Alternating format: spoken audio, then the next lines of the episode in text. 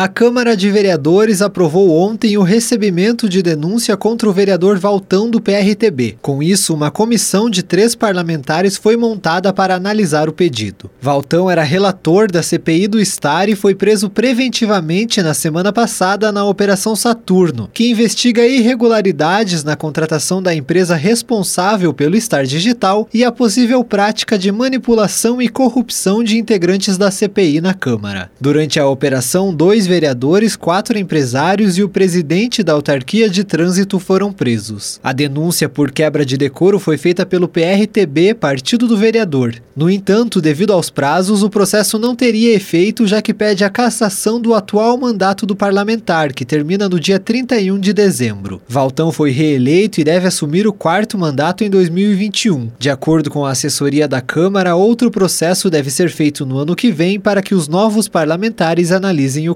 caso. Tailan Jaros, repórter CBN.